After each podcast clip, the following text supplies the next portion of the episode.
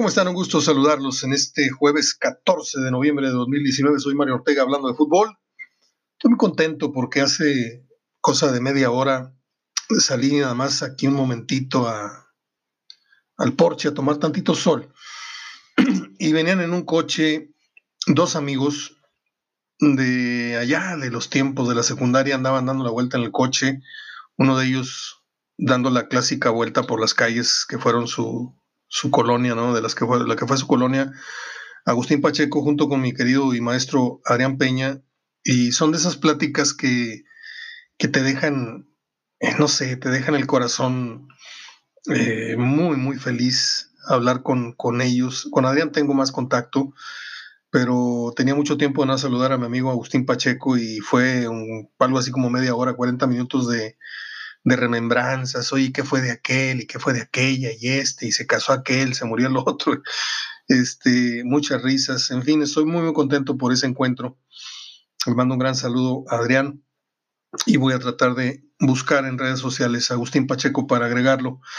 Bueno, pues tantas cosas de qué hablarles. La camiseta Rayados se agotó ayer, unos dicen que en dos horas, otros dicen que en cuatro.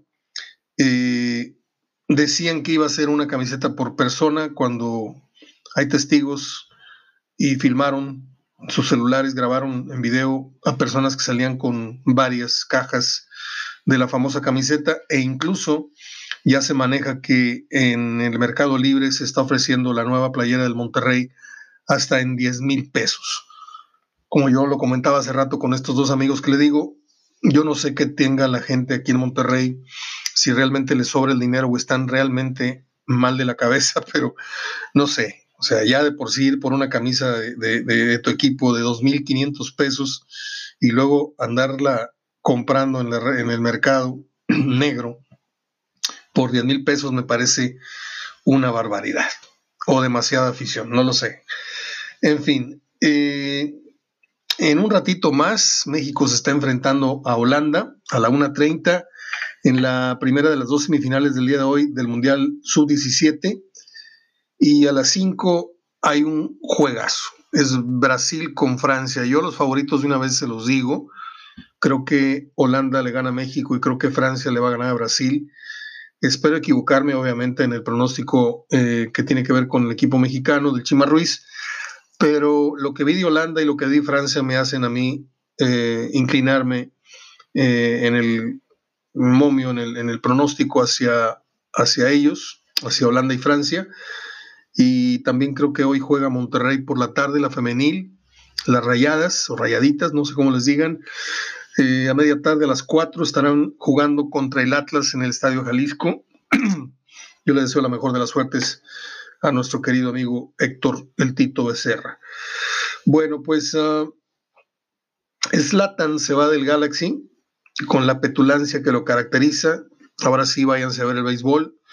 Querían Slatan, les di a Slatan, cuando la verdad es que no ganó ni un solo título y la verdad es que Vela le pintó la cara en este, último torneo, cosa que nos da muchísimo gusto. Yo a Slatan lo tenía en un nivel, lo tenía en un gusto, pero ya después creo que su egolatría y su esto, esto que le digo, la petulancia y la altanería me hicieron poco a poco irme eh, despegando de él. Pero es un gran jugador, no hay duda. Vamos a ver a dónde va a parar ahora Zlatan Ibrahimovic. Bueno, pues Chivas se dice que tiene ya amarrado a Víctor Guzmán y se hablan ya de otros nombres, como anteriormente lo hemos señalado, el caso de Antuna y otros más.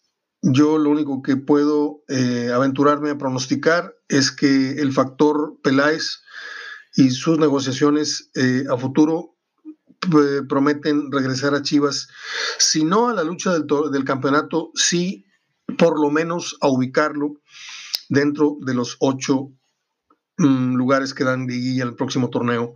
Eh, se habla de que Tena se queda. ¿Se acuerdan que les dije que mal se vería eh, Peláez si intentara ir por otro técnico cuando el flaco o ex flaco Tena está dando buenos resultados? Ojalá y no nos quede mal, porque suele pasar. Eh, el caso es de que parece ser que Chivas ya tiene entrenador eh, para arrancar de cero, como lo es Luis Fernando. Y pues yo espero que el Guadalajara eh, mediante Peláez se refuerce con cuatro, mm, de menos cuatro jugadores mexicanos de primera línea. Bueno, pues ah, Jorge Campos, que tengo varias historias con él, sobre todo en el Mundial de 94, donde jugamos billar, y al final del partido con, con Italia, me regaló su, me iba a regalar su uniforme completo, pero me dice que el suéter se lo tuvo que intercambiar con, con el arquero, no sé si era Pagliuca, no sé quién, cómo se llama el arquero de Italia en el 94, perdónenme, pero llegó a la concentración, me dijo Mario, te voy a quedar mal, y me dio los, los shorts del uniforme con el que paró ese día. Le tengo un gran aprecio a Jorge. Cuando estuvo acá en Tigres también tuvimos una buena relación.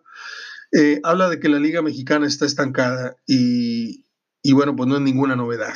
No es ninguna novedad el hecho de que señale que la demasía de extranjeros o el exceso de extranjeros en la liga son lo que tienen son factores que tienen detenida el crecimiento de la liga y del jugador mexicano, cosa que es una verdad absoluta. Este, le digo, cuando no hay muchas notas, de repente, pues hay que pegarle al recalentado y el reportero, estos nuevos, inventan supuestamente notas o, o, generan notas que ya son refritos de notas anteriores. Este tema está muy gastado, el de los extranjeros, y pues su exagerada eh, estancia o, número en la Liga MX. Y lo malo es que de todos los que hay, son, pues creo que menos de la mitad los que valen la pena. Alguna gracia tener Necaxa que suele, suele pegarle demasiado seguido al clavo. No sé usted qué opine. Dice el presidente del Atlético de Madrid, el señor Enrique Cerezo, que sí, en efecto se arrepiente de haber dejado ir a Raúl Jiménez, pero también dice algo muy cierto, hay jugadores que se, que se acoplan o funcionan en ciertos equipos y en otros no, y ese fue el caso de Raúl Jiménez. Yo más bien creo que no se adaptó al sistema o a lo que quería el Cholo Simeone, que ha hecho un gran trabajo en Atlético Madrid, pero a mí la verdad no me gusta cómo juega el Atlético Madrid, para ser sinceros. Eh, ah, hay otra nota que no traigo contemplada aquí en la guía, pero ¿Será verdad eso de que Diego Alonso es candidato tal vez para la silla del Boca Juniors? Hay gente que se cae y cae parada. ¿eh? De ser cierto esto sería un gran, gran logro, un gran bombazo para eh, Diego Alonso, que de aquí no salió muy bien, que digamos. Eh, el Chepo de la Torre, no sé si en lo que les estoy dando esta nota o en posteriores horas eh, por venir, sea designado el nuevo técnico del Toluca, toda vez que Ricardo Lavolpe ha sido cesado a una jornada de terminar la liga. Yo creo que el destino de Lavolpe, como alguna vez me lo dijo hace ya 10 años, es eh, el supervisar el trabajo de fuerzas básicas. Vamos a ver a qué equipo va a dar. Se supone que Ciña eh, lo iría a acomodar eh, en el mismo equipo de Toluca. la mejor de las suertes para Ricardo en caso de que su carrera como entrenador de primera división haya, haya terminado. Eh, termino con los temas del día. Llegó el Tri a Panamá para su partido de mañana. Y ahora sí, muy saludadores, se bajaron el autobús dando la mano y high five y no sé cuánto a los aficionados que estaban por ahí, cosa que me parece correcta. Y también está haciendo mucho ruido el tema del chicharito, eh, otro recalentado que les digo, eh, es obvio que está castigado, es obvio que se llegó a la investigación a fondo de quiénes fueron y por qué y todo esto de aquel brunch en Nueva York, las muchachonas y todo esto, y pues el Chicharo resultó ser uno de los cabecillas en la organización de esa parrandita que tuvo que ver con pantimedias y todo esto. Eh, aquí lo que dicen que está siendo censurado es porque eh, permitió o fue un, traidor, como le llaman en, las notas, eh, el empleado de la federación que fue despedido por colaborar con la instrucción del Chicharo, eh, ciertamente le digo, fue, fue cesado de funciones y a la hora que le preguntaron al Chicharito, pues él dijo, no, yo no tuve nada que ver, yo no, no, no, yo no nada. Y eso es lo que está causando indignación y al parecer tiene muy molesto al Tata Martino, que a mí me parece que se está fajando se, está eh, pues poniéndose firme con sus decisiones disciplinarias. Un día como hoy nació un pianista que tuve la oportunidad de conocer hace algunos años en un evento. Es un tipo muy amable, un tipo muy simpático. Estoy hablando de Raúl Di Blasio.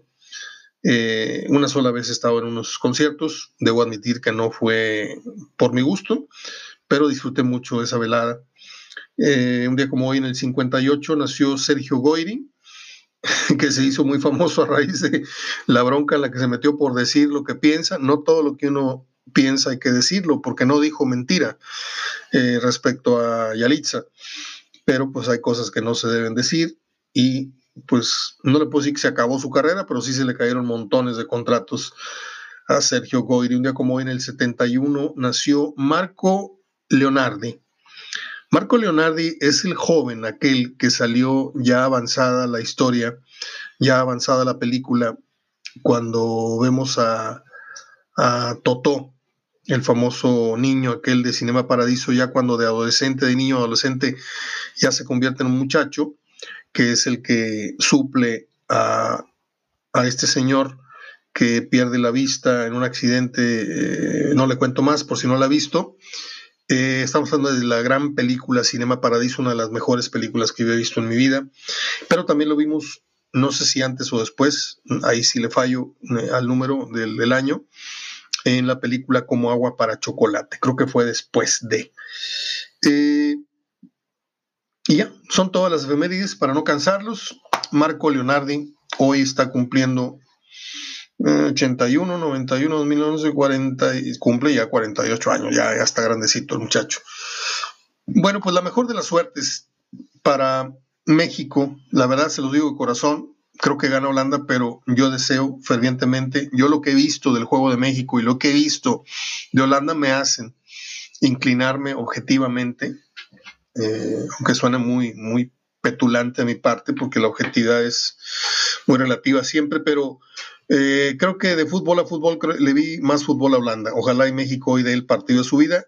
Y hay quien dice que México tendría para ganarle a Francia o a Brasil llegada a la final, cosa que no creo, la verdad.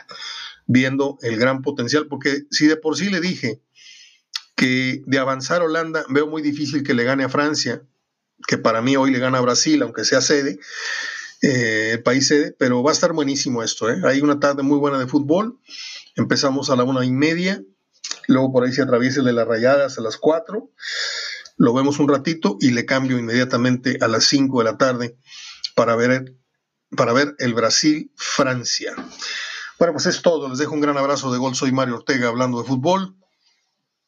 Hasta mañana.